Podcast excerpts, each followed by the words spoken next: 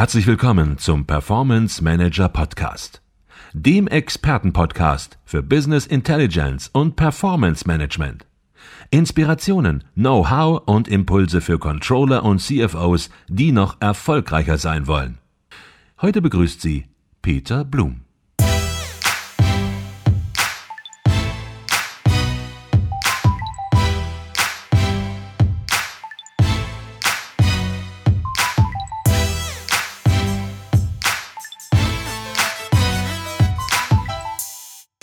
Gehen wir ruhig nochmal konkret in die Cubeware-Produkte rein. Ich denke, das ist auch sehr interessant für die Hörer und in dem Fall auch sehr, weil wir zeichnen das auch auf und auf YouTube ist es äh, unser Interview ja auch. Für alle die, die uns nur hören und uns sehen wollen, entsprechend ja. auch sichtbar hinterher. Ähm, gehen wir ruhig nochmal in die Produkte rein, weil ich glaube, das ist sehr interessant. Klassisch Cubeware C8 Cockpit die Oberfläche für den Controller, der Berichte bauen will, der Planungsmasken bauen will, also klassische Self-Service BI. CubeWare bietet da verschiedene Oberflächen, eine Web-Oberfläche, Sie hat es schon angesprochen, ähm, natürlich auch, bietet ETL-Werkzeuge und natürlich eine passende Datenbank in der Mitte, eine ganz klassische Business Intelligence Architektur. Jetzt haben Sie schon Snack angesprochen. Snack, ja. etwas, was vor zwei Jahren, vor zwei Jahren äh, ja, von Ihnen gelauncht worden ist, etwas, ähm, ja, Neues, was Sie jetzt aber umbenannt haben in Richtung BI-Chatbots, was auch, glaube ich, einmal zeitgemäßer ist äh, als Snack und auch deutlicher direkt macht, worum es geht. Nämlich, dass mit BI-Chatbots nun die Masse, die breite Masse von Business Intelligence Anwendern, die aber eigentlich mit Business Intelligence gar nichts zu tun haben sollen, sondern nur Zahlen, Daten konsumieren, Berichte konsumieren sollen, ähm, aber keine Berichte bauen, entsprechend damit versorgt werden können. Vielleicht Richtig. gehen Sie so ein bisschen ein, äh, was ist der Cubeware BI Chatbot? Ja, sehr gerne. Also worum handelt es sich da? Es ist quasi ein maschineller Chatpartner, so kann man sich das einfach vorstellen, so wie wir beide hier jetzt stehen und uns, und uns austauschen, habe ich quasi meinen virtuellen Chatpartner Partner und kann diesen befragen zu meinen Daten oder meinen Inhalten, die ich möchte. Diese Dinge sind natürlich vorbereitet, was es da im Angebot gibt, damit es natürlich einen Zuschnitt gibt. Aber der Anwender ist eben in der Lage, mit seinem äh, Chatbot in Interaktion zu treten, in aktive. Und das ist das, was ich meine. Äh, ich gehe auf meinen Chatbot zu, Sie sind jetzt mein Chatbot, Herr Blum, und ich frage Sie aktiv. Das heißt, ich bin im Pull. Ich frage Sie, was haben Sie mir anzubieten? Und Sie sagen dann, ja, ich habe den und jenen Bericht oder den und diesen Bericht. Und ich sage dann, ja, ich hätte jetzt gern diesen Bericht 4. Und den hätte ich jetzt noch gerne in einer bestimmten Ausprägung über einen Filter. Und dann holen Sie mir live diesen Bericht und bringen ihn mir direkt auf mein Mobiltelefon beispielsweise. Das heißt, das muss ich mir so vorstellen, wie viele kennen WhatsApp beispielsweise ja. oder überhaupt äh, Messenger-Dienste. Und mit Messenger-Diensten kann ich kommunizieren über die Tastatur sozusagen, ja. aber natürlich auch mit Sprache. Ja. Und das heißt letzten Endes, ähm, man spricht jetzt, man kann mit diesem Messenger-Dienst sprechen und man kann sagen, gib mir die neuesten Vertriebszahlen äh, aus dem Gebiet Süd sozusagen. Man kann über aktuell bei uns über natürliche Sprache einen Bericht aufrufen und auch Parameter suchen. Also ich kann zum Beispiel einen Kundenbericht starten und dann den Kundennamen aussprechen, äh, auch über die jeweiligen Funktionen, die die unterschiedlichen Geräte herstellen, über Diktierfunktion beispielsweise. Und dann wird mir dieser Bericht angeboten. Aber ich kann natürlich auch ganz klassisch, wie man das auch kennt vom Messenger her, einfach eintippen und mir die Berichte über Auswahlmenüs holen. Äh, wir bieten das in zwei Arten an. Zum einen haben wir Messenger-Integrationen wie beispielsweise den Telegram und wo wir auch sehr intensiv daran arbeiten, ist natürlich eine Integration in Skype for Business. Ja, das hat ja dann, äh, um auch einen kommerziellen Einsatz im Sinne des Messenger-Dienstes äh, sinnvoll machbar zu machen. Also das mit Telegram ist eher die B2C-Schiene, wenn es eine Applikation gibt, wo ich als Unternehmen meinen Endkonsumenten erreichen möchte. dann verwende ich sowas, weil es natürlich unrealistisch ist, äh, dass der Endkonsument ein BI-Frontend installiert und eine Autorisierungskette oder so etwas vornimmt. Das heißt, da braucht er was Gewohntes. Nichtsdestotrotz muss es natürlich eine gesicherte Verbindung sein.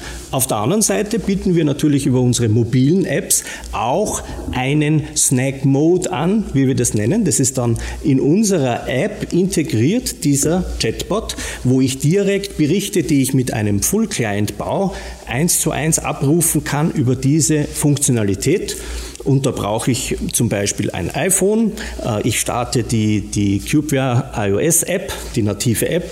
Ich autorisiere mich mit einem Fingerprint. Das heißt, wenn ich da hin und wieder was brauche, habe ich nicht das Problem der ersten Hürde, ja, was war da für ein Kennwort? Wie komme ich da rein? Komme da sehr elegant rein und komme sofort in das Menü, wo die einfachen Möglichkeiten, die für mich dargestellt sind, äh, bedienen kann und aussuchen kann. Mhm. Vielleicht ein Beispiel aus der Praxis, genau, Herr Blum. Was Konkretes, genau. dass man sich einfach so ein bisschen konkreter vorstellen kann, wie in einem Unternehmen, wie man vielleicht auch im Controlling ähm, zur Veröffentlichung äh, von, von Zahlen, von Berichten dieses Werkzeug konkret nutzen kann. Wir nutzen es zum Beispiel selbst, unsere Berater nutzen es selbst, um sich Projektinformationen zu ziehen, Projektnummern für Zeiterfassung und solche Dinge draußen im Felde, äh, wenn Sie zu unseren Kunden fahren, um zu implementieren und zu beraten, auch architektonisch und so weiter. Auf der anderen Seite beispielsweise denken Sie an einen äh, Servicetechniker, äh, der zur Aufgabe hat, hier zum Beispiel in diesem Gebäude eine Apparatur zu überprüfen. Dann komme ich hierher als Servicetechniker, ich habe mein Mobiltelefon mit, da haben wir ja GPS-Koordinaten, die die Ortung aktiviert. Ich stelle mich vor das Gerät und hole mir jetzt, ich autorisiere mich mit meinem Fingerprint und hole mir mir jetzt den Bericht für diese Apparatur. Und dieser Bericht kommt dann und zeigt mir eben genau, aha, das ist dieses und jenes Gerät. Und jetzt möchte ich kurz den Kreis schließen zu unserem Entry. Äh, ja, äh, äh künstliche Intelligenz, beispielsweise jetzt Watson. Mhm. Äh, Jetzt könnte man so etwas integrieren, wo dann unten steht, ja, unser Predictive Maintenance Modul hat festgestellt, dass äh, der Bauteil 3 getauscht werden soll. Da macht es der Servicetechniker, er quittiert es und das Thema ist erledigt. Wir als Controller in dem Sinne haben die Sicherheit, ja, er war vor Ort, weil äh, die Koordinaten sind festgegeben, er hat sich autorisiert, er war auch selbst dort und hat niemand das Telefon mitgegeben. Also solche Anwendungsfälle beispielsweise kann man auch machen. Das sind richtige Applikationen, aber denken Sie an ganz einfache Dinge wie, äh, ich bin jetzt hier und möchte mir kurz anschauen, ja, äh, äh wie ist die aktuelle Pipeline-Situation, äh, welche äh, Interessenten stehen vor dem Abschluss, welche neuen Kunden dürfen wir bald äh, begrüßen, dann kann ich das sofort sehr einfach machen. Sprachsteuerung ist auch ein wichtiges Thema, denke ich.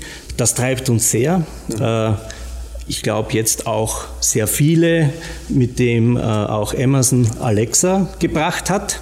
Und äh, das ist auch ein sehr, sehr spannendes Thema, um eben beispielsweise auch über so ein Interface dann Informationen abzurufen. Mhm. Ähm, Stichwort Interface.